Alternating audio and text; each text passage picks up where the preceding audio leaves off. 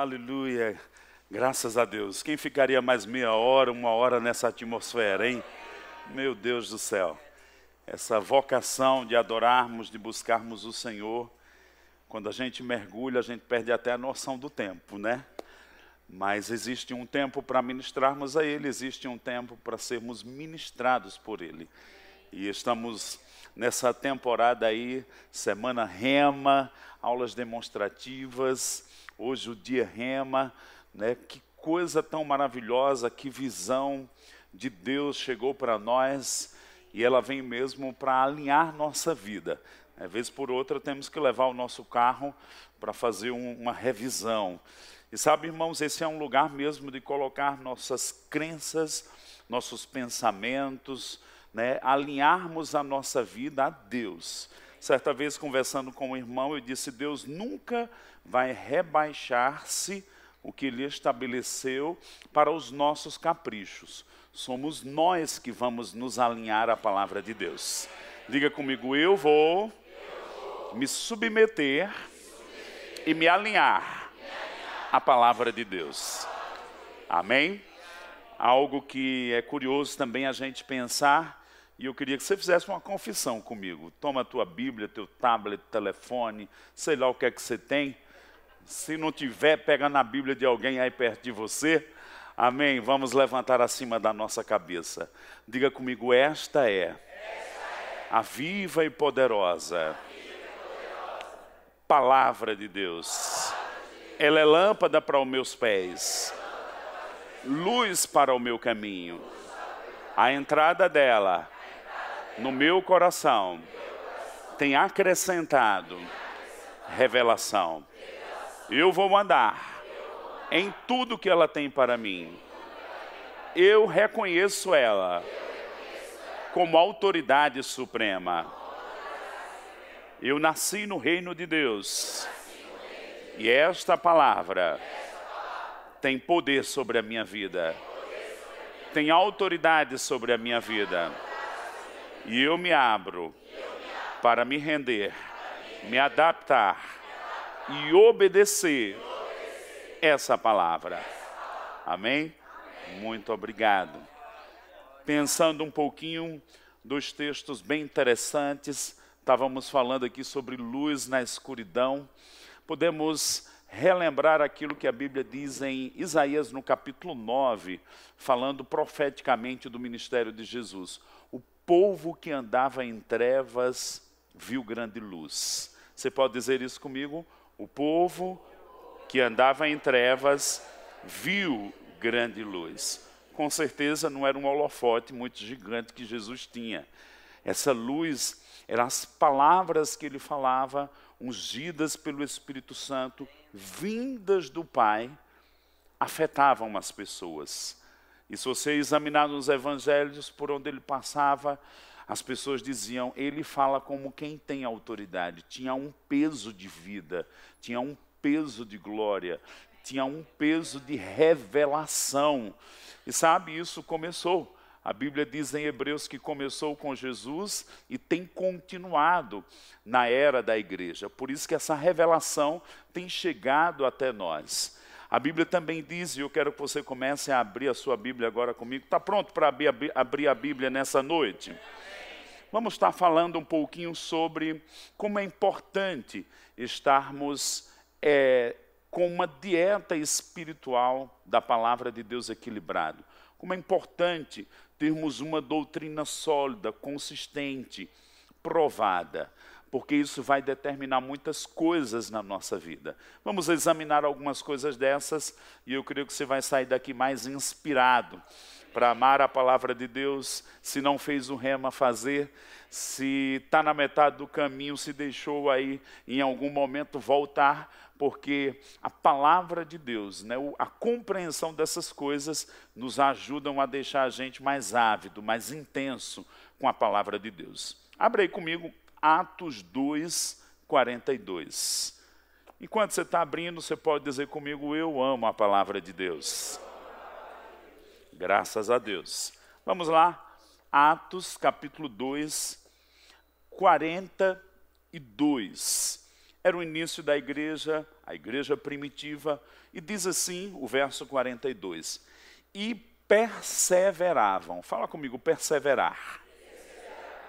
Na doutrina dos apóstolos, na comunhão, no partir do pão e nas orações. Em cada alma havia temor. E muitos prodígios e sinais eram feitos por intermédio dos apóstolos. Pensa comigo, quando ele diz e perseveravam, ele aponta quatro coisas: a doutrina dos apóstolos, a comunhão, o convívio, o partir do pão, que envolve duas coisas, envolve tanto a ceia como no convívio se alimentar com aquelas pessoas. Porque, gente, com quem a gente senta e come junto influencia a nossa vida. Né? Para o judeu, a mente judaica, né? a mentalidade dos hebreus, sentar e comer junto é a própria revelação que Jesus diz em Apocalipse 3,17. Eis que estou à porta e bato, se alguém ouvir a, a, minha voz, entrarei e cearei com ele e ele comigo. É participar, é se misturar. Então, esses eram os quatro bases daquele início da igreja. E eu quero enfatizar aqui a perseverança na doutrina. Fala comigo, perseverança na doutrina. Então, o ensino fez parte do ministério de Jesus, e aqui diz a doutrina dos apóstolos. Eles não criaram outra doutrina. Eles, aquilo que receberam de Jesus, eles deram continuidade, eles reproduziram, e durante o ministério deles, durante a era da igreja, ali nos primeiros anos da igreja primitiva, o Espírito Santo foi acrescentando, até porque Jesus disse: né, que ele iria revelar mais coisas, apontando para o futuro, a sua partida. É, ele disse: Tenho muitas coisas para falar, mas vocês não podem suportar. Jesus parte, o Espírito Santo vem, dentre os apóstolos, muitos deles receberam, mas principalmente Paulo. Ele foi um instrumento para deixar a doutrina de Cristo bem esclarecida e como uma estrada é criada num, numa floresta com uma rota, com um modelo, com uma sequência, com um, um uma tendência, de maneira que à medida que a gente se associa, aquilo vai ficando impregnado e vai mudando nossa mente, vai mudando nosso comportamento, mudando nossos costumes e vai nos afetando para essa nova vida em Cristo Jesus. Quem concorda que cada vez que você aprende mais da palavra, isso vai mudando e transformando você? É o que Paulo disse em Romanos 12. Uma transformação, ela vem, ela começa a operar em nossas vidas à medida que a gente convive com pessoas que está praticando, mas também a gente aprende. Ontem falávamos dos dois homens no caminho de Emaús, e quando eles ouviam Jesus explicando a lei, os salmos e os profetas, a Bíblia diz que quando Jesus partiu o pão, um olhou para o outro e disse: Não nos ardia o coração enquanto ele expunha as Escrituras? Era o Espírito Santo revelando. Eu declaro que aquela intensidade, aquele fervor, aquele toque interior, não só é no dia que a gente nasce de novo, não. Vai continuar em toda a jornada da vida cristã. Alguns diziam, não, essa empolgação é só os primeiros dias. Pois nunca perdeu, vinte e tantos anos. A gente olha a vida de irmão Reagan, 80 anos, um grande grupo foi para o aniversário dele em 1997, 98, 97, e lá estava aquele homem com 80 anos, 60 anos de ministério, e, né, e aquela espontaneidade, aquela verdade batendo na Bíblia, disse: Eu ainda estou empolgado com esta palavra. Uau! Diga comigo, eu estou empolgado com essa palavra. E sabe, o rema é esse lugar onde a gente cultiva esse olhar para a palavra, esse renovar. Ah, mas eu já li esse texto. Irmãos, o Espírito, quando se move, na verdade, acrescenta mais coisas. A gente alcança uma profundidade, ele nos leva a uma outra esfera de profundidade. Porque é de fé em fé, de glória em glória, esses acréscimos de Deus, o entendimento da verdade no nosso íntimo, é uma coisa maravilhosa. E isso só nos aproxima mais do Senhor que é aquele que deu a palavra. eu tomei esse final de ano para estudar mais do que eu estudo. Eu já tenho uma rotina selvagem. Mas aí eu peguei alguns livros, eu fiquei escutando a Bíblia, né, escutei numa outra versão. Ai, como foi maravilhoso. Tomei uma temporada assim mais profunda, estou numa disciplina, numa rotina de vida devocional. Porque a gente que prega e ensina, a gente fica com o encargo de estudar para transmitir. Mas sabe que você tem que estudar para ser forte espiritualmente? Eu declaro que nós vamos ser um povo conectado com a palavra todos os dias. A gente se reúne na igreja para nos estimularmos em outra dimensão, mas eu declaro uma rotina na vida diária. Diga comigo, eu vou perseverar na doutrina dos apóstolos. Nas outras coisas também, mas estamos falando aqui sobre ensino, sobre a palavra, a palavra de Deus, o Logos de Deus, porque só vamos ter o rema se tivermos a palavra no nosso íntimo. Tem muita gente querendo milagre, querendo falar e as coisas acontecer, nem coloca a palavra para dentro.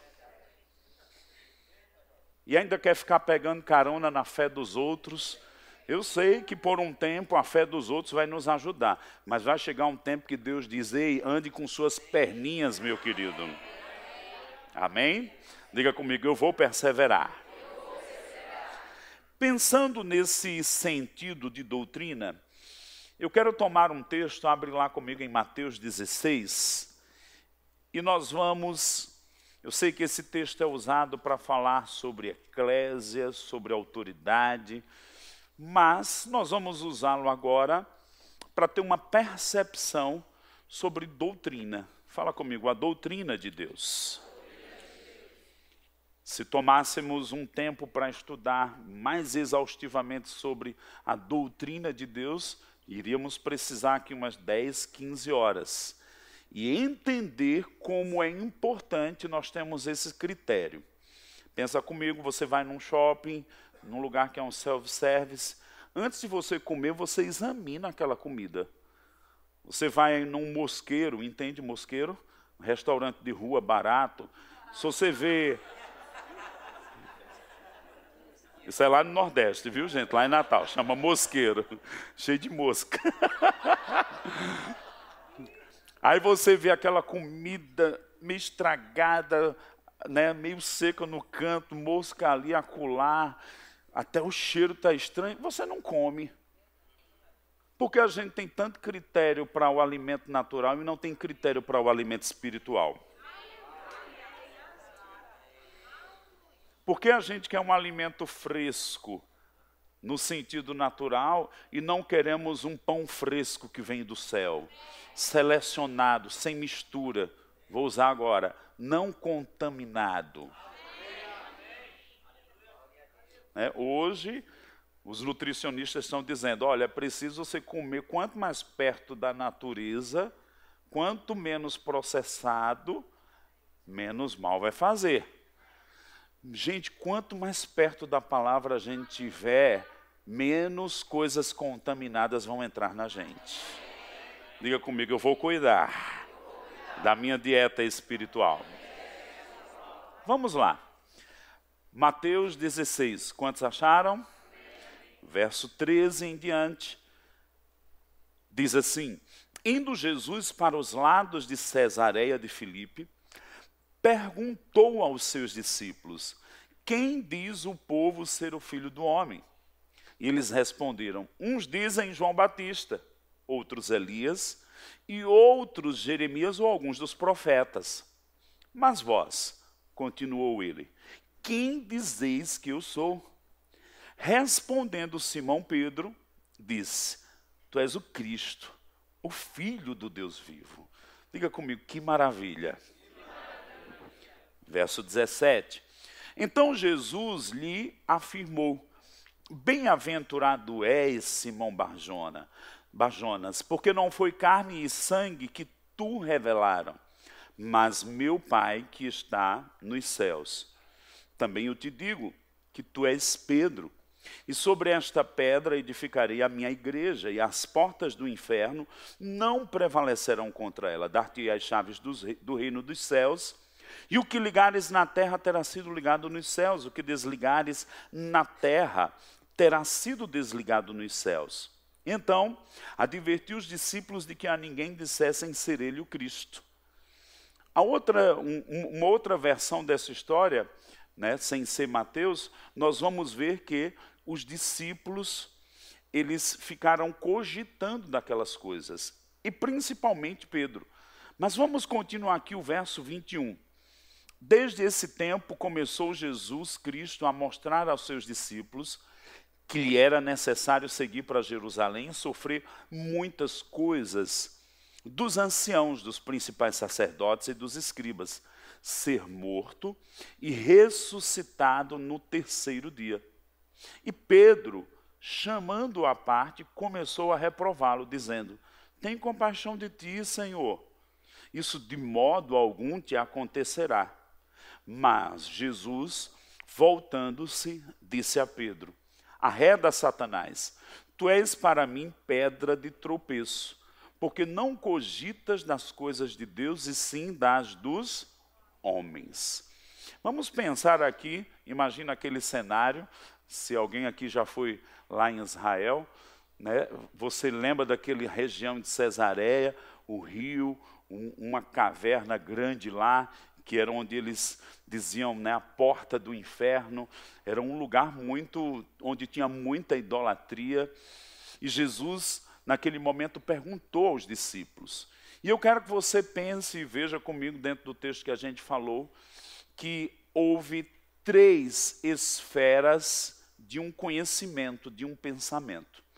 Primeiro Jesus perguntou: "Quem dizem os homens que eu sou?" Fala comigo, os homens. Quem dizem os homens que eu sou? Ah, tu és um dos profetas, tu és Elias, esse e aquele. Ok. Então, os homens dizem alguma coisa. E perguntou a Pedro, e Pedro disse: Tu és o Cristo, o Filho do Deus vivo. Primeiro foi os homens, mas quando Pedro recebeu de Deus aquela revelação, ela veio da parte do Senhor. Existe um pensamento que vem dos homens, existe um pensamento que vem de Deus. Pedro foi sensível à revelação divina, mas minutos depois, Pedro também foi sensível ao engano de Satanás. Sabe, irmãos, a doutrina de Deus é o que vem do alto, é o que vem da parte do Senhor. É possível que os homens tenham opiniões, e essas opiniões podem nos levar a nos desviarmos do propósito de Deus. Porque muitos pensam, ah, eu, eu não vou cuidar muito dessa parte de doutrina, não. Se eu pelo menos conviver num lugar que é legal, isso não tem problema. Pensa no que eu falei agora há pouco sobre o alimento, o que a gente come nos afeta. O que eu me alimento pode determinar minha saúde física, espiritualmente também. O que nós nos alimentamos. Deixa eu te dizer o plano de Deus para nós. Deus não quer que a gente seja contaminado. Olha para cá. Três origens: doutrinas de homens, muito menos doutrinas de demônios. Deus quer que a gente saiba discernir a doutrina que vem dele. Diga comigo, há uma doutrina que vem do Senhor. Amém? Se examinarmos, vamos abrir lá um texto, Deuteronômio 32. O Espírito, na verdade, sempre vai nos levar à palavra. E olha o que diz Deuteronômio 32, eu declaro que a minha vida e a sua vida vão estar debaixo dessa revelação. Diga comigo, não quero engano dos homens. Diga muito menos o engano de Satanás. Eu quero o que vem de Deus. Eu quero estar conectado com o que é original. Pensa comigo lá no jardim do Éden. Eu não quero serpente nenhuma buzinando no meu ouvido e eu comendo o pão da palavra com o engano de Satanás. Eu declaro que você vai ter um radar. Opa! Eu declaro o espírito dos bereanos. Eu declaro aquela inocência dos passarinhos no ninho, comendo tudo que vem com a boca aberta. Não, você vai ter um zelo. Irmãos, principalmente nos dias de hoje, onde o acesso a tanta coisa falada em nome de Deus, será que vem de Deus mesmo? Será que não tem pessoas aí é, falando em nome de Deus, mas nem cresceu na revelação, na intimidade com o Deus da palavra e com a palavra de Deus? Eu declaro que nós não vamos ser confundidos. Eu declaro que vai repousar sobre nós o zelo que havia nos bereanos. Eu declaro mesmo que você seja um crente de muitos anos, um novo ânimo, uma nova pegada, um retorno à palavra, uma renovação. Tem gente que precisa reciclar. Ah, não é porque eu, eu já sei uma coisa que eu vou parar. Não, eu estou me reciclando. Né? Carrombé falou comigo, olha, você vai ensinar a aliança de sangue. Faz uns sete anos que eu ensinei. Eu já estou no quarto, quinto livro que eu estou lendo para me preparar para ensinar. Estou renovando tudo. Por quê? Eu tenho que reciclar. Olha para alguém perto de você e diga assim: você precisa se reciclar na palavra. Quantos acharam Deuteronômio 32? Vamos lá. Inclinai, verso 1: Inclinai os ouvidos, ó céus, e falarei e ouça a terra as palavras da minha boca. Goteje a minha doutrina como a chuva. Destile a minha palavra como orvalho, como chuvisco sobre a relva e como gotas de água sobre a erva. Olha que comparação. Deus dizendo que vai falar a sua palavra dos céus, inclinai os ouvidos aos céus e falarei, ouça a terra as palavras da minha boca. Aí diz: goteja a minha doutrina como a chuva. Existe a chuva que é torrencial, existe a chuva que vai molhando a terra. Depois ele diz: destile a minha palavra como orvalho. O orvalho ainda é mais suave do que a chuva. Porque, irmãos, nós precisamos absorver eu declaro que nós vamos ser como a terra que estava seca e nós vamos absorver a doutrina de Deus. E deixa eu te dizer, quando a água cai, traz vida. Jesus disse em João 6,63: As palavras que eu vos falo são espírito e vida. Sabe de uma coisa? Nós vamos ter experiências com a palavra de Deus que elas vão vivificar coisas dentro de nós. Lá no Salmo 119, diz: Na minha angústia o que me vivifica é a tua palavra. Ela tem o poder de curar, ela tem o poder de nos renovar, ela tem o poder de nos salvar, ela traz sabedoria. Irmãos, os benefícios da palavra são incalculáveis, mas as experiências são pessoais. Eu não posso fazer você experimentar o que eu experimento, mas eu posso te provocar a você ter uma conexão com a palavra de Deus como nunca tem, teve antes. Eu declaro que estão chegando os dias que você vai sair daquela vidazinha de crente medíocre. E você vai se levantar como um crente que porta a palavra na sua boca, para cumprir aquilo que Paulo disse aos Colossenses: habite ricamente em vós a palavra de Cristo. Tem gente que não é, não é nem pobremente, não tem nada. Você vai conversar, aperta, não sai um versículo. Eu declaro que você vai entrar num tempo de fartura. Eu declaro que aquele espírito de sabedoria que veio em Josué, que preparou o celeiro sete anos para sete anos de escassez. Quando houver escassez da palavra, você estará farto. E você vai falar e os milagres vão acontecer no deserto a revelação vai fluir de você como fluiu de Jesus, o entendimento, a sabedoria, o caminho de Deus vai ser mostrado porque tem alguém que se conectou com o Espírito da palavra. Diga comigo, eu não vou ficar no mesmo lugar. Oh, aleluia. Sabe, eu tenho me provocado. Eu tenho me provocado a ir para um outro nível. Eu vim te provocar e você ir para um outro nível. Ah, cadê aquilo que Deus falou, aquele chamado que Deus falou? Porque não está acontecendo. Ei! Não é você que está esperando Deus, é Deus que está esperando que você se prepare. Paulo disse a Timóteo, ele escreveu nas cartas: procura apresentar-te como obreiro que maneja bem a palavra da verdade. Tem gente, 20 anos de crente, não sai do leite. Eu declaro você saindo do leite, entrando na papa, entrando no churrasco, entrando no pirão e ficando forte, ficando intenso, ficando violento, como diz lá em Ezequiel, com o meu rolo. E porque com o meu rolo vai ter força para falar. Mas não é da mente, é falar do coração, é do espírito, do íntimo, movido e inspirado pelo Senhor. Eu declaro que Deus está levantando um exército de crentes. Irmãos, Deus está nos preparando para uma coisa muito grandiosa na nossa nação. Deus está nos preparando para uma coisa muito grandiosa para as nações. E você faz parte disso. Você faz parte desse exército. Há uma unção sobre essa escola. Há uma unção no corpo de Cristo. Há um propósito nessa escola. Quando o Senhor trouxe o entendimento da chegada de João Batista, diz que ele prepararia um povo habilitado para o Senhor.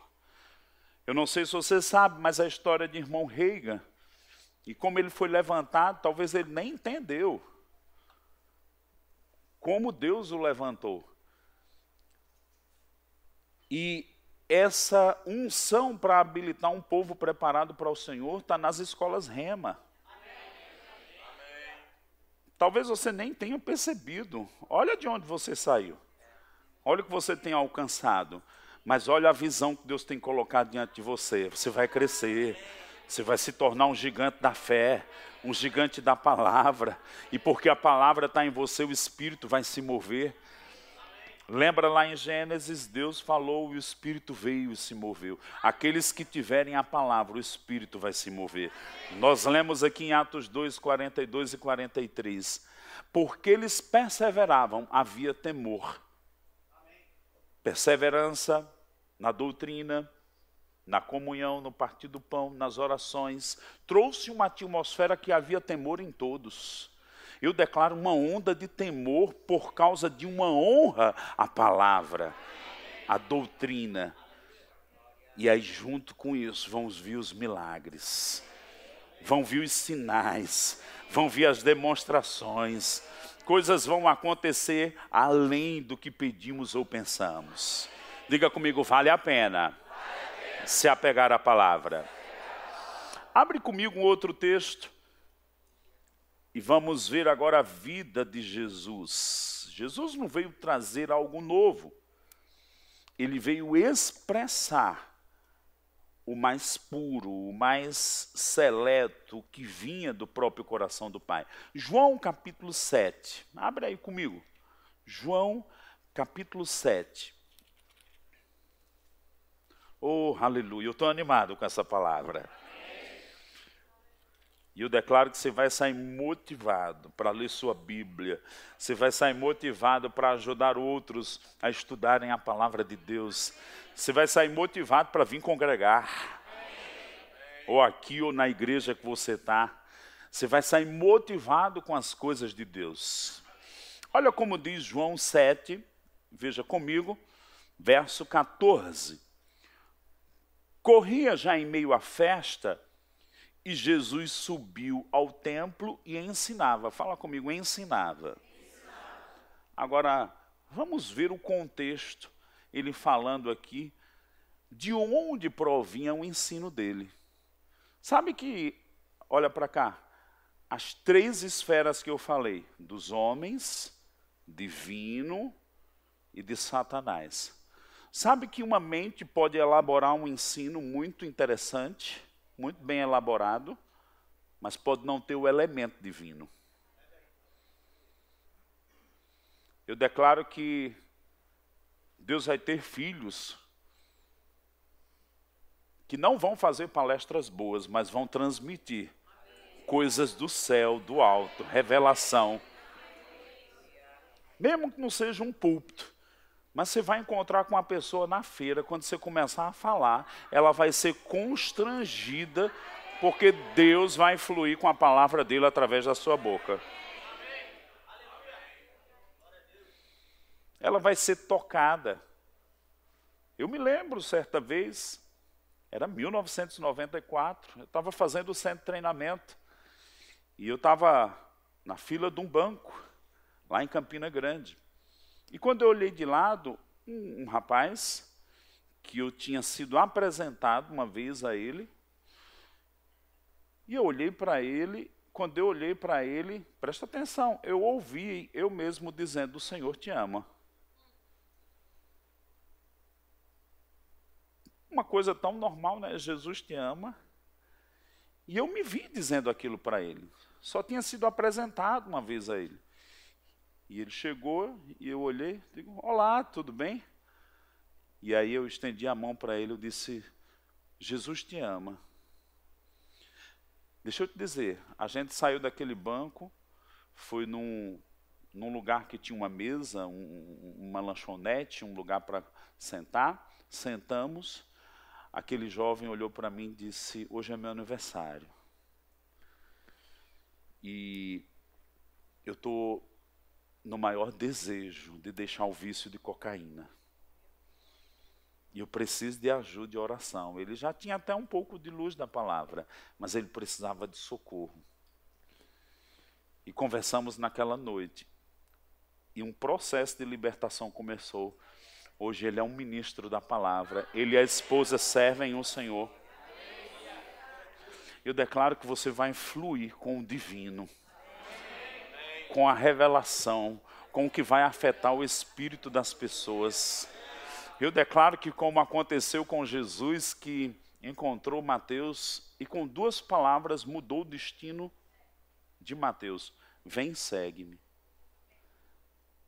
Você vai falar palavras que elas vão se tornar seguidoras de Jesus. Você, você concorda comigo? Por isso que a gente coloca tanto a palavra dentro, porque de repente sai o rema. Volta aí comigo, verso 14 de João 7. Jesus subiu ao templo e ensinava. Então os judeus se maravilhavam e diziam: Como sabe esta este letras sem ter estudado? 16. Respondeu-lhe Jesus: O meu ensino não é meu, e sim daquele que me enviou. Olha para cá, dá para você perceber, olhando aqueles três, aquelas três fontes, que Jesus não falou da cabeça dele? Sabe, irmãos, quando a gente nasce de novo, o nosso espírito vai ficar sensível a Deus. É possível falarmos coisas da nossa cabeça, mas eu declaro que Deus está levantando um povo que vai mergulhar na palavra e que vai ter percepção do que vem de Deus. E quando vier o engano do, do diabo, do Satanás, diferentemente de Eva no jardim do Éden, a gente vai dizer: diabo está escrito. Ao invés de ceder como Eva no Éden, nós vamos agir como Jesus no deserto. Porque o Espírito da verdade, a palavra dentro de nós, vão nos dar capacidade, discernimento, de perceber o Espírito que está por trás das coisas. Pode ter aparência de lindinho, pode ser, meu Deus, está perfeito mas se arranha lá no seu íntimo, se não bate, se o testemunho interior diz, não é para receber isso, você vai dizer um não. Lógico que a gente não vai contender com as pessoas, mas como Jesus diz, para trás de mim, Satanás. Diga comigo, vão haver momentos que eu vou ter que dizer, para trás de mim, Satanás. Jesus ele transmitiu uma doutrina que vinha do Pai. Agora abre comigo Hebreus capítulo 2.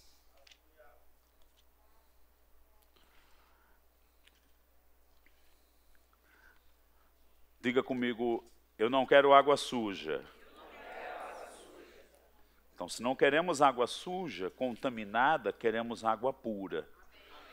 Eu declaro uma conexão com o Senhor mais forte.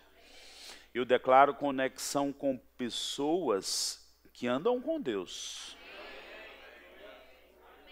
Eu não quero nenhuma influência de doutrinas de homens. Jesus já falava que a doutrina dos homens invalida o poder de Deus, muito menos de Satanás que confunde, corrompe, destrói, interfere na nossa vida com Deus. Eu declaro que não vamos mais cair no engano. Me dá um amém. Não vamos ser confundidos. Olha como diz Hebreus, capítulo 2. Começamos falando sobre Isaías capítulo 9, o povo que andava em trevas viu grande luz. Se você continuar o texto, lá no verso 8, 9, 10, vai dizer que o zelo do Senhor estava em Jesus Cristo. Havia um zelo nele. Ele não falava nada além do que o Pai tinha falado. Ele disse: Eu falo o que eu ouço meu Pai falar eu faço o que eu vejo meu pai fazer. Um zelo.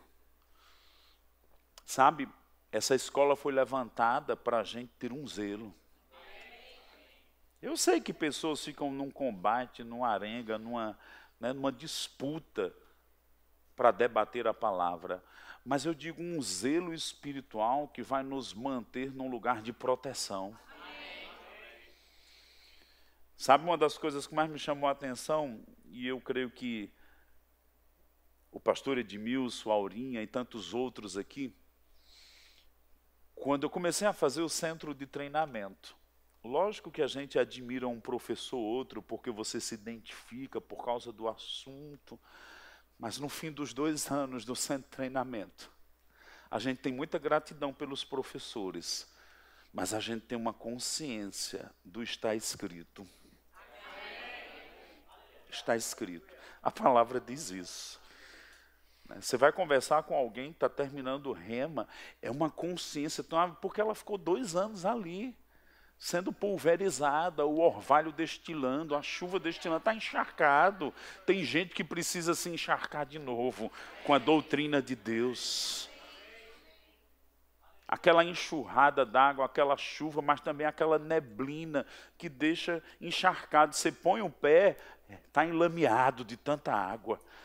Eu declaro que qualquer pressão que vier vai sair palavra de dentro da gente. Vai sair a consciência divina do propósito, do conselho, da verdade de Deus. Posso ouvir um amém? amém. Vamos ler Hebreus 2. O escritor de Hebreus vai dizendo, por esta razão, ele vem falando de algumas coisas no capítulo 1, de que Jesus, ele é aquele que falou a expressão exata do próprio Deus. No verso 1 e 2. Havendo Deus falado, nos falou nos últimos dias, ele é a expressão exata. E ele introduz a condição de Jesus, não mais o Jesus dos evangelhos, mas o Jesus que consumou uma eterna redenção e se assentou no trono de Deus, numa posição. O livro de Hebreus, ele, olha para cá, ele encaixa perfeitamente com o Salmo 110 que Davi declarou: Disse o Senhor ao meu Senhor: Assenta-te à minha direita, até que ponha um inimigo debaixo dos seus pés. Era o início do ministério celestial. Irmão Rega tem um livretinho aí, o ministério atual de Jesus. Três anos e meio na terra, dois mil anos no céu. O celestial tem sido maior do que os três anos e meio na terra. E como crentes, nós precisamos entender quando ele fala dessa autoridade, ele fala também nos últimos versículos do capítulo 1 que anjos ministradores são destacados para nós que somos herdeiros da salvação. Ou seja, que consciência ele está trazendo? Olha para cá, que existe uma assistência do alto sobre a vida dos que creem, sobre a vida dos que ouviram a palavra, nasceram de novo. E aí ele vai dar uma instrução, ele vai dar um conselho, ele vai dizer como permanecer nessas coisas, porque é possível decair. É possível me desligar, é possível começar bem, mas declinar. Mas eu declaro que você vai cumprir o que está em Provérbios 4,18: a vereda do justo é como a luz da aurora, que vai brilhando mais e mais até ser dia perfeito. Nada de declinar. Vai crescer e crescer e crescer e crescer mais um pouco, e crescer e crescer quem lhe encontrar no ano e lhe encontrar no próximo, rapaz, tu avançou. É, avancei. Essa história de parar não é de Deus, não. Diga comigo, eu vou continuar crescendo. Era nesse contexto, olha como ele diz o verso 1 do capítulo 2. Por esta razão, importa que nos apeguemos com mais firmeza às verdades ouvidas, para que delas jamais nos desviemos. Pensa comigo, uma advertência dessa, me chamando a uma firmeza, por causa de uma possibilidade de me desviar, é algo muito sério. Não é porque você está caminhando num lugar sólido que não quer dizer que tem um lugar escorregadio. Eu tenho que vigiar. Vamos dizer no popular, eu tenho que fazer por onde. Certa vez eu vinha no avião lendo, né, e os voos noturnos que a gente falava hoje, e lendo, né, eu sempre levo alguns livros comigo. E aí lendo um livro, depois lendo outro, daqui a pouco bateu o sono. E eu um cochilei, daqui a pouco eu tive que pegar o livro no chão, né? Um trabalho para pegar ali no avião, e eu era mais gordinho, aí era que dava trabalho, gente. Agora eu estou no maior charme, me baixo, né? Depois de perder 28 quilos, a coisa fica melhor. Por que caiu? Porque eu cochilei. Tem muita gente cochilando espiritualmente. As circunstâncias, as pressões, o diabo tem roubado a palavra. Lembra da parábola do semeador? A semente é a mesma, mas a terra é diferente. O nosso posicionamento de, de, determina se a palavra vai produzir fruto ou não. E ele aqui está chamando Ei, se apegue com mais firmeza ao que você já ouviu. Você vai dizer para alguém perto de você, diga assim, ei, diga assim, se apega com mais firmeza às verdades ouvidas. Por que ele está dizendo isso? Para que delas jamais nos desviemos. Eu não vou me desviar. Olhe para alguém perto de você e diga assim: não, você não vai se desviar.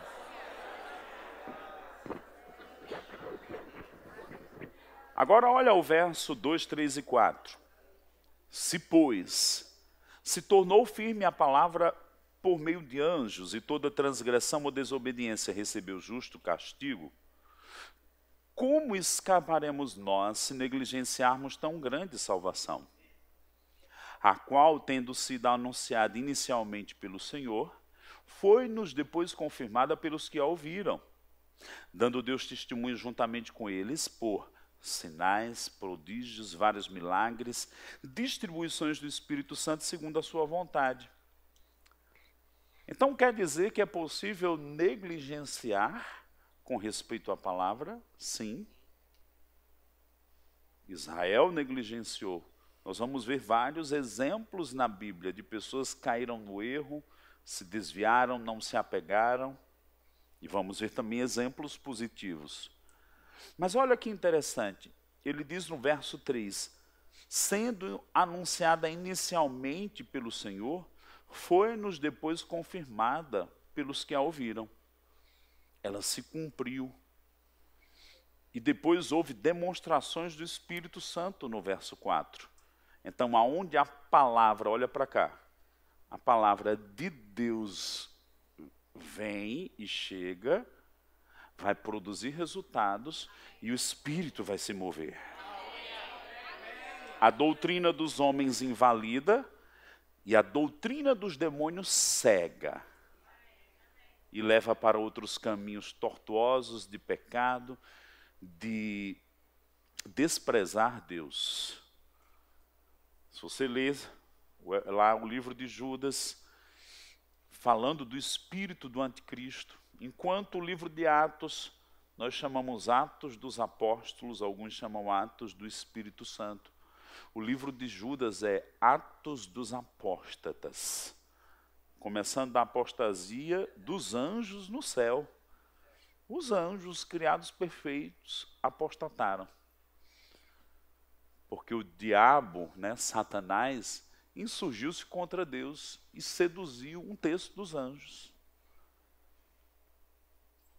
E a Bíblia fala sobre o espírito do anticristo, da apostasia. Então, irmãos, não é uma questão de opção, é uma questão de sobrevivência. Ser um homem e uma mulher da palavra. Falo de sobrevivência espiritual. Porque viver nessa vida, vamos viver. Mas às vezes até o, o diabo mata antes do tempo. Eu declaro que você vai levar mais a sério essa coisa de permanecer na palavra de ter uma vida devocional. Vem para a igreja, termina o culto. O que foi que o pastor pregou? É, é. Uma cara de bobão, não sabe nada. Você não veio para um clube social. Nenhum glória a Deus, nenhum aleluia, mas alguém tem que falar essas coisas. Alguém tem que colocar a gente num lugar de responsabilidade. É, meu filhote está com seis anos. E eu vim cozinhando, né, ele esses dias, período de férias, brincando, vamos curtir a vida, né, tirando onda, ele, ah, hoje eu vou dormir duas da manhã, eu digo, vai. Mas aí dormia meia-noite, meia-noite e meia. Começou né, o período agora dos livros, e eu disse, ei, você vai ter que ter responsabilidade, menos brincadeira, mais tempo para estudar e aprender. Quer brincar? Vai ter o tempo de brincar. Mas eu vou desenvolver responsabilidade nele. Né? Está aprendendo teclado. Não só vai ter o momento com o professor, não. Vai estudar uma hora antes, duas horas antes, um dia antes. Vai fazer as lições que o professor faz. Tem gente que quer viver a vida cristã, mas não tem solidez, consistência. Não coloca a palavra para dentro e ainda quer ser forte, e ainda quer que produza resultados, e ainda quer ver milagres, sinais e maravilhas. Não vai ver nada. Não vai ver, não, meu querido. O reino é tomado por esforço, tem que ter diligência. Fala comigo, tem que ter perseverança começou sendo anunciada pelo Senhor, a doutrina, Jesus, três anos e meio. Das três coisas que ele mais fez quando ele foi ungido: curar, pregar, ensinar. Ensinar foi o que ele mais fez. Abrindo o entendimento, o povo que andava em trevas, trevas viu grande luz. Onde é que ele está agora? Assentado. Ele falou que o Espírito Santo comunicaria mais coisas. E parte do que o Espírito Santo comunicou, além das administrações das coisas na vida das pessoas, dos moveres, foi a doutrina. Para quê? Uma estrada não basta colocar o asfalto, tem que ter as placas, as sinalizações. Deixa eu te dizer, a vida cristã tem sinalizações. E eu declaro uma restauração, as faixinhas brancas, o proibido ultrapassar, ficando tudo vivo. As placas que estavam pichadas, destruídas, tudo se levantando. Mas como isso vem? Pela diligência na palavra. O que é que Tiago diz? Tornai-vos, pois, praticantes da palavra e não só ouvinte. Quem nunca caiu né, na condição de ficar só ouvindo, não pratica, e fica até um sabichão. E Deus não quer saber o quanto você sabe, Deus quer saber o quanto você pratica. A doutrina é para ser praticada. Não apenas conhecida. Diga comigo, praticada. Pula aí comigo para Hebreus 6. O Espírito continuou comunicando, e temos as cartas, e algumas delas com o maior teor do zelo doutrinário. Paulo diz para Timóteo: cuidar de ti, de ti mesmo e da doutrina. Depois ele fala toda escritura inspirada por Deus. Por quê? Vão vir ideias de homens, vão vir sugestões de Satanás, mas existe um lugar onde eu posso ficar com a palavra escrita e com a influência da revelação de Deus sobre Sua própria palavra.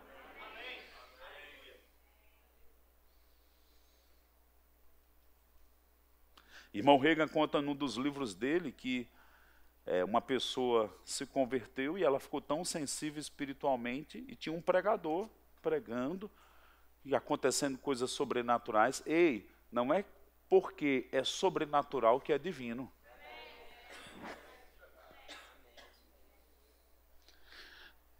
Lá em 1 João diz que tem que provar o espírito que está por trás.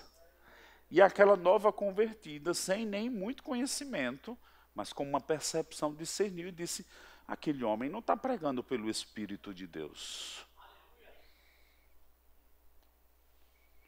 E os crentes que pareciam ter mais conhecimento e sensibilidade, tudo encantado, não tinha capacidade de julgamento. Eu declaro que a gente vai ser seletivo e discernir o que vem de Deus, o que vem do homem e o que vem do diabo. E quando vier do diabo, para trás de mim. O que vem do homem, põe de lado, tira a espinha. O que vem de Deus, fica. Deixa isso de, ser alimento. Amém? Olha comigo aí, Hebreus 6. Gostaria de ler o capítulo 5, do 11 ao 14, mas vou deixar você ficar inspirado para ler. Capítulo 6. Por isso, pondo de parte os princípios elementares da doutrina de Cristo. Diga comigo, doutrina de Cristo. Então há um chamado para nós nos concentrarmos nas verdades fundamentais, princípios elementares da doutrina de Cristo, vírgula, deixemos-nos levar para o que é perfeito. Opa! A minha conexão com aquilo que vem de Deus, olha para cá, a doutrina que vem de Deus, tem o poder de me levar ao que é perfeito. Uma doutrina tem o poder de afetar caráter, comportamento e destino. Tanto nesta vida, como na eternidade, o destino é eterno. O lago de fogo e enxofre a cidade de Deus de ouro, preparada para os herdeiros da salvação. Amém. Diga comigo, doutrina, doutrina. tem o poder, tem o poder de determinar quem eu sou, como eu eu me comporto e o meu destino.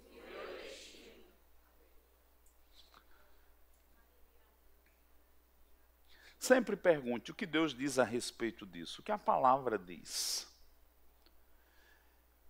Eu, às vezes, em alguns lugares, às vezes ministrando para jovens, eu digo: desconfie quando alguém disser: o que é que tem? Por que não pode? Desconfie. Tem nada a ver. Quando eu escuto essas três frasezinhas, eu fico antenado. Hum. Tem um espírito de independência aí, tem uma influência maligna. Mas sabe, irmãos, quando a doutrina de Cristo vem para nós, ela tem o poder de nos encaminhar, de nos limpar, de tirar as deformidades, de nos colocar na rota do sucesso. Eu declaro que você não vai roubar de você mesmo essa vida progressiva onde vai se alcançar a perfeição. E eu declaro que você não vai ficar numa marcha lenta. Coisas que era para estar tá acontecendo em um ano, você fazendo acontecer em cinco. Eu declaro uma mudança de marcha. Eu declaro você levando 2020 a sério. Eu declaro, antes, pelo contrário, você tirando o atraso. Rapaz, eu perdi uns tempos aí. Eu acho que eu preciso né, tirar o atraso. Tem gente dormindo 8, 10 horas por dia. Está dormindo demais, meu querido. Vá ler, vai estudar. Está se distraindo demais. Se concentra em Deus, põe a palavra para dentro de você. Quer ser forte espiritualmente por tabela. Fulano, ora aí por mim. Medita aí por mim.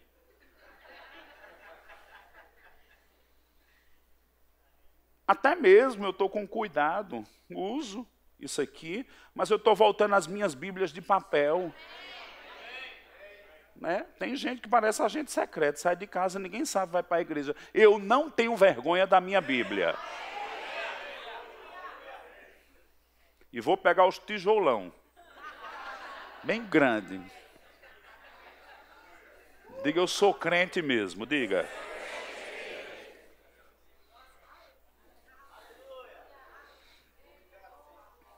Eu declaro uma onda de intensidade maior nas nossas vidas. Você recebe isso? Aleluia. Diga comigo, a doutrina, me leva para o que é perfeito. Abre comigo também Judas. Vou te deixar sair daqui inspirado. E o que é pulga atrás da orelha vai ficar tudo no chão. Você vai ficar com o coração ardendo e fervendo. Senhor, preciso mudar algumas coisas. Preciso mudar algumas rotinas. Preciso cortar algumas amizades. Preciso priorizar algumas coisas, ter mais diligência, perseverança. Me dá um amém, um glória a Deus aí. Vamos lá. Quantos acharam Judas? Eu vou ler a partir do verso 1 porque é interessante. Judas, servo de Jesus Cristo, irmão de Tiago, aos chamados, amados em Deus Pai e guardados em Jesus Cristo. A misericórdia, a paz e o amor vos sejam o quê? Multiplicados. Amados, quando empregava toda a diligência em escrever-vos acerca da nossa comum salvação, foi que me senti obrigado a corresponder-me convosco, exortando-vos a batalhardes diligentemente pela fé. Irmãos, quando ele fala por essa fé, e Paulo traduz ela como a palavra da fé, me dá um amém? amém. Quem aqui é da fé? Amém. Quem aqui é da palavra da fé? Amém. Ele está falando do conjunto, do pacote de doutrinas neotestamentárias que vão nos conduzir à perfeição. Ele está dizendo: olha, exortando-vos a batalhardes diligentemente pela fé, o pacote de doutrinas que uma vez por todas foi entregue aos santos. Por que ele está dizendo isso? Essa é aquela carta da apostasia. Porque o engano vem para querer nos afastar de Deus. A doutrina dos homens vai vir. Mas se eu me apego, se eu batalho, se eu me posiciono, quando vier, nada vai me remover das minhas convicções. Nós conversávamos hoje, né, do, do irmão Tassos Licurgo, da cidade de Natal. Deus tem levantado ele como né, um apologeta, um homem que se levanta em defesa da palavra e da fé em circuitos aí da alta mesmo, de juízes, pesquisadores, físicos, filósofos, né, uma coisa assim, graças a Deus por isso. E conversando com ele há alguns anos, ele tinha até um videozinho. E eu quero falar agora com os pais, que eu tenho a responsabilidade sobre meu filho. Eu leio a Bíblia com meu filho, eu abro os livretinhos. Esses dias, Camila disse, a professora veio reclamar. Eu digo, o que foi? É porque a professora disse uma besteira e Caio corrigiu a professora na frente de todo mundo. Eu digo, coordenação doutrinária de igreja de criança. Eu digo, tá ótimo. Não gostei, mas gostei. Vai lá, vai ensinar sem saber o que você está ensinando. Que as crianças vão corrigir você. Ah, é criança, é bobinho, é lezinho, vai nessa. O meu não vai ser, não.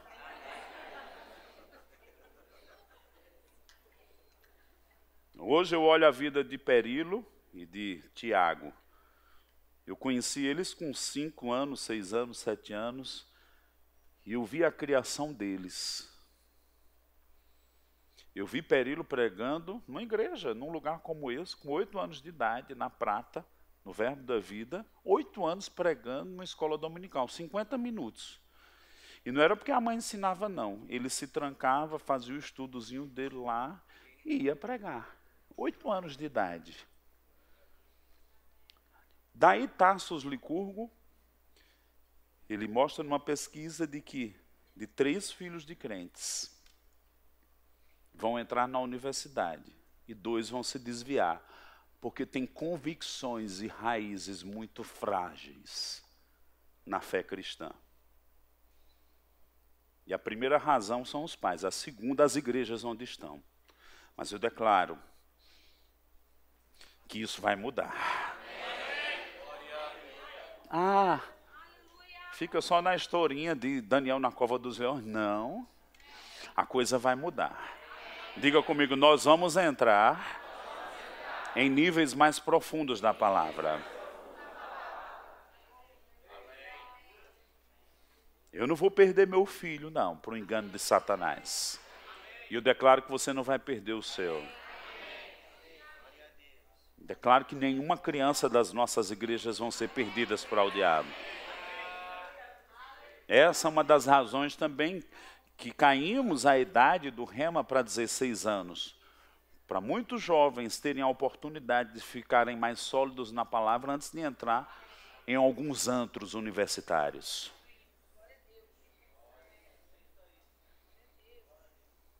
Você está comigo? Diga comigo, eu vou batalhar. Ah, essa responsabilidade de sustentar a doutrina é só dos pregadores, é só dos mestres. Até os dons ministeriais pensam que é só do mestre. Ei, é dos santos. É de quem nasceu de novo. Porque nós não vamos nos render. Vamos lá para cá? Jesus em Cesareia. O que eles dizem que eu sou? Senhor, eles estão dizendo isso, que tu és um dos profetas. Você, Pedro, tu és o Cristo, o Filho do Deus vivo. Uau! Você está pegando algo da fonte. Daqui a pouco mesmo Pedro, né? Deu uma biloura nele, uma leseira. Deu uma fraqueza, se desconectou Aí ouviu Satanás. Aí Jesus teve que dar um para lá.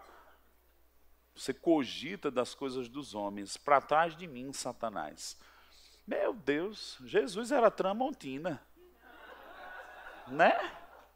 Elogiou, mas na outra discerniu de onde era a influência, tramontina. Para trás de mim, Satanás, colocou um limite, quero nada com você. Nenhuma sugestão sua vai influenciar meus pensamentos e minha decisão. Você está comigo? Eu não sei o que você quer, mas eu quero ser como Jesus. Eu quero ter essa habilidade, esse discernimento, esse raio-x, esse o que está por trás. Vamos lá. 1 Timóteo capítulo 4.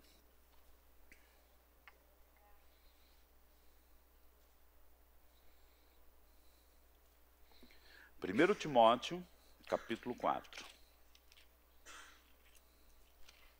Aleluia. Quantos acharam? Eu estou achando aqui. Estou usando minha Bíblia de papel.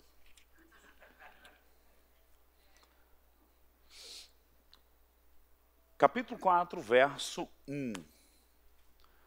Ora, o Espírito afirma o Espírito Santo, expressamente que nos últimos tempos alguns apostatarão da fé por obedecerem a espíritos enganadores e ensinos de demônios.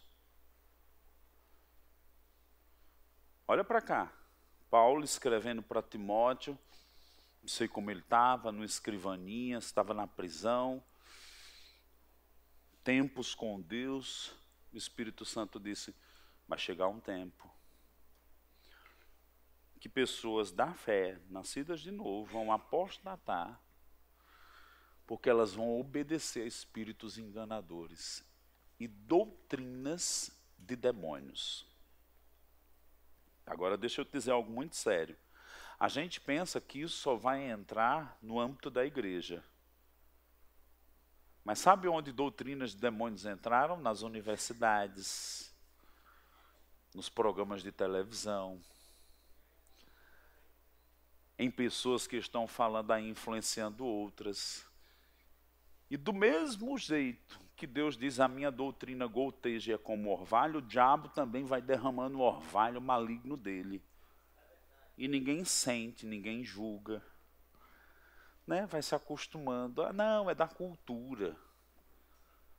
Daqui a pouco está contaminado, daqui a pouco está apostatando. A comunhão com Deus é comprometida, a meditação com a palavra, que tem o poder de nos preservar com a fonte, com o original, com a verdade, está comprometida. E eu não sei se você já teve o contato, mas nós estamos com um livro na nossa editora, do Rick Renner. Um livro que ele escreveu há 30 anos. Espíritos sedutores, doutrinas de demônios. Eu já li três vezes. E nós vamos editar esse ano um segundo livro dele, que a tradutora dos nossos livros, que sempre tem traduzido e tem sido um trabalho maravilhoso, graças a Deus, ela ligou para Samir e disse: Samir, de todos, esse último livro do Rick Renner vai ser uma coisa assim impactante. Como viver neste mundo louco. Kryptonita de John Bever também toca alguns assuntos desses. Eu queria te inspirar, você tomar esse livro, esse novo que vai chegar esse ano, para que isso sirva como uma blindagem e você se levante como protetor de muitos.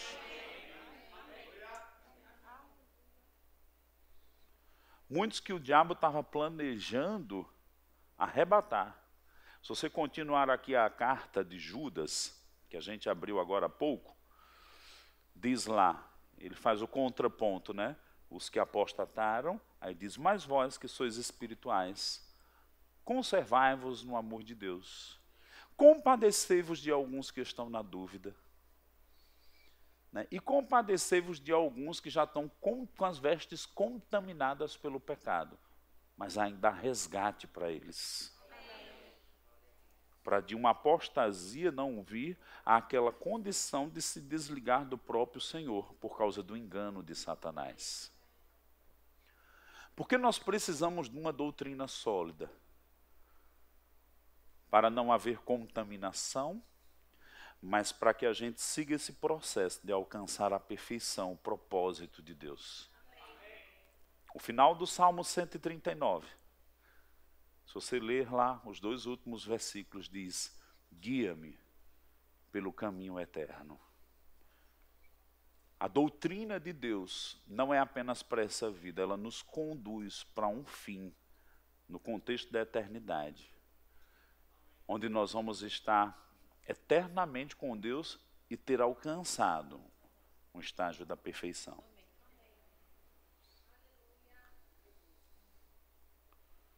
Às vezes é, é melhor perder a amizade e alertar alguém da eternidade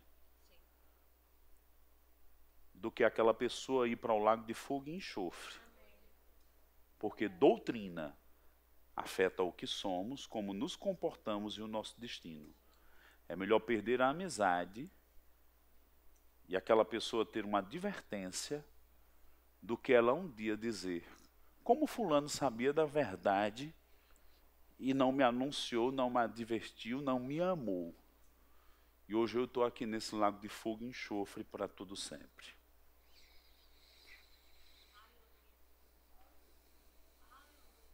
Às vezes a gente joga assim, olha.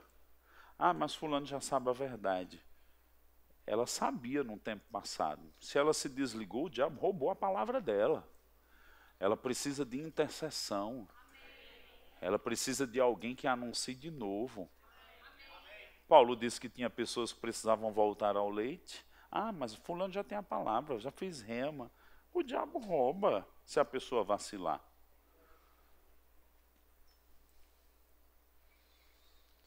Eu vim aqui para te dizer, você precisa levar a sério a sua vida cristã, a sua conexão diária com a palavra de Deus, o seu estudo da palavra de Deus, invista. Invista em livros bons, compre uma Bíblia nova, né? compre outra versão, incentive, dê exemplo. Fale a palavra. Ela não volta vazia.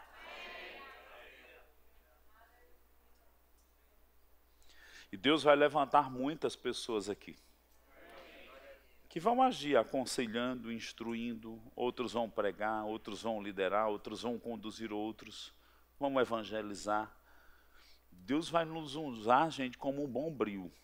Ah, eu quero que Deus me use assim. Para com isso. Deus vai te usar conforme a necessidade for. Só tem um espírito de servo, o coração para ser um instrumento nas mãos de Deus. Não fica escolhendo, não. Para com isso. Isso é vaidade humana. Jesus se colocou para lavar os pés dos discípulos. Olha como funciona o mundo. Né? Nunca vou esquecer. Estava lá em Londres. E Lilian contando ou ensinando os seus filhos. E ela disse assim para aquelas crianças, e eu lá, só ouvindo, de quebra. E eu guardei. Todo homem quer ser rei. Aí quando ele é rei, não se satisfaz. Todo rei quer ser Deus. Aí ela diz, mas o Evangelho revela: Deus decidiu ser homem e sendo homem, ele decidiu ser servo.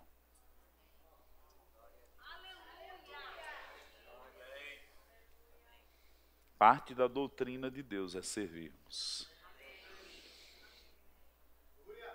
Mas servir com entendimento. Servir cheio da palavra. Servir, como Paulo disse em Romanos 14, possuído de bondade e cheio da doutrina, do conhecimento de Deus. Talvez você pensou que hoje à noite ia ser um mover do Espírito por fora. É por dentro.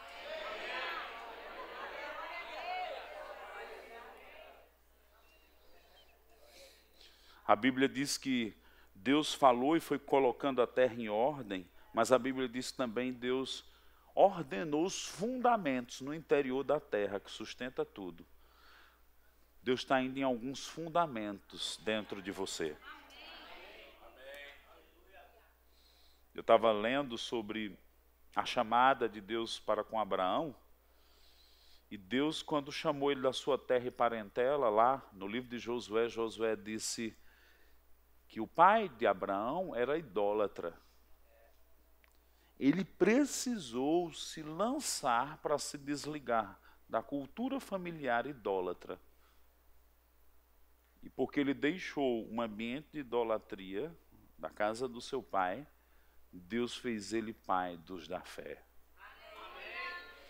Talvez essa noite, ouvindo algo sobre a doutrina de Deus, da palavra de Deus, uma inspiração para um novo começo, mas um começo consistente, maduro, um começo com compromisso, com seriedade, vir no seu coração.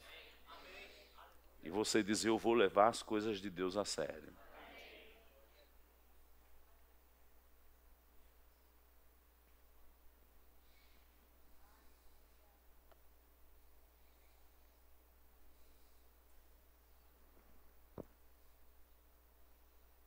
Está me vendo tão, tão claro aqui.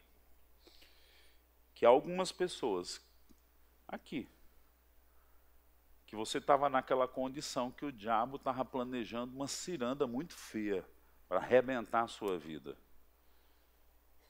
E Jesus disse: Pedro, o diabo quer te peneirar, mas eu orei por ti. Sua vinda hoje para cá está sendo como essa intervenção. Onde olha para cá, o diabo tinha arquitetado planos para você para destruir, matar, arrebentar, abortar o plano de Deus na sua vida. Estava lá como arquiteto, tudo articulado, vou fazer isso, isso, isso. Mas a intervenção de Deus vem. Olha para cá. E Deus está dizendo: Eu estou rasgando os planos do diabo. Eu quero te apresentar os meus planos. Com cordas de amor eu estou te chamando. Com amor eterno eu te amei. Deixa a minha doutrina, a minha palavra, lavar o teu, o teu íntimo, mudar teus pensamentos, teus conceitos, tuas crenças. Porque Ele está dizendo: Eu quero fazer coisas grandes, ocultas. Até mesmo aquela condição dos hebreus que ficaram andando em círculos 40 anos. Tem gente saindo dos círculos. Vai se abrir uma nova temporada, uma estação, e ele está dizendo: possua a terra, possua as coisas que eu reservei para você. Mas quando Deus levantou Josué, diz para ele, Josué 1,8. E eu digo pelo Espírito de Deus para você: medita de dia e de noite. É por causa da palavra que você vai fazer o seu caminho prosperar. Deus já está dizendo: eu estou do seu lado, eu vou te ajudar. Mas faça a sua parte. Você chega no fim da vida de Josué, conquistou 33 cidades se blindou. Havia idolatria, mas ele disse: Eu e a minha casa serviremos ao Senhor. Eu declaro que você não só vai livrar a sua vida, mas da sua família. Estou falando aqui com pais, mães, alguns tios que vão ser instrumento para livramento de sobrinhos, avós com relação a netos. Há uma intervenção de Deus aqui. Há um zelo de Deus. Ah, mas eu já fiz rema. O que é que eu faço? Talvez você precise fazer o rema de novo. Tem nenhuma vergonha. Ah, o que vão dizer? Eu fazer de novo. Se a palavra foi roubada do seu coração, precisa mesmo. Tira qualquer coisa, né? Vergonha, eu te coloco no chão, eu vou aprender de novo a palavra. Tem problema nenhum. Não é humilhação nenhuma, é salvação. Amém. Se o diabo conseguiu tirar a palavra do teu coração, você não a pegou com firmeza, invista novamente para colocá-la de novo no seu íntimo e não deixe ele mais roubar. Posso ouvir um amém? amém. Hum.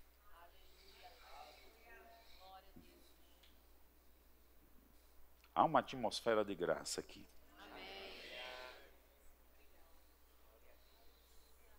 Eu vou seguir o que eu estou vendo. Por gentileza, o meu tecladista. o que foi que eu vi? Eu vi algumas pessoas dando um passo. E esse passo é: Senhor, vou me comprometer contigo esse ano de uma forma diferente.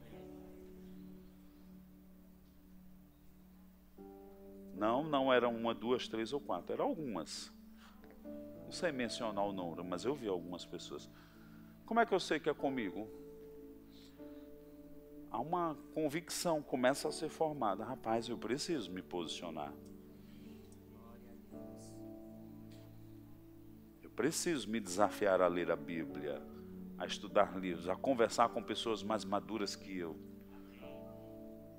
Eu preciso de conselhos. Se você é essa pessoa, Sai do teu lugar. Não é humilhante, não, viu? Isso é um passo de honrar a Deus. É um passo de mudança. Vem. Pode ficar aqui. Faz uma fila aqui. Fica aqui, querido.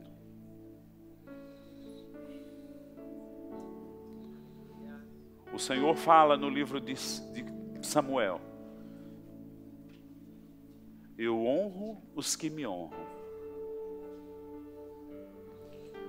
Quando a gente ignora Deus, e muitas vezes ignoramos Ele por orgulho, a Bíblia diz que Deus resiste ao soberbo, mas Ele dá graça ao humilde. Um passo de humildade e um nível de compromisso divino. Ele está dizendo: Você vai ver minha graça, eu vou te ajudar, eu vou levantar, te cercar de pessoas que vão te ajudar. Sabe, às vezes, aquela pessoa que fura o pneu ou quebra o carro num lugar bem deserto e não tem nem como comunicar, mas de repente chega aquele guincho, aquele socorro. Eu vejo um, um guincho celestial, não mais paralisado, não mais prostrado no nada acontece. O que tem me mais fascinado em Deus é que Ele é um Deus de restauração. Até mesmo quando a gente erra, até mesmo quando a gente abandona. E não precisa se desviar da igreja, não. Às vezes a gente abandona Deus dentro da igreja. Começa a derramar teu coração para Ele agora.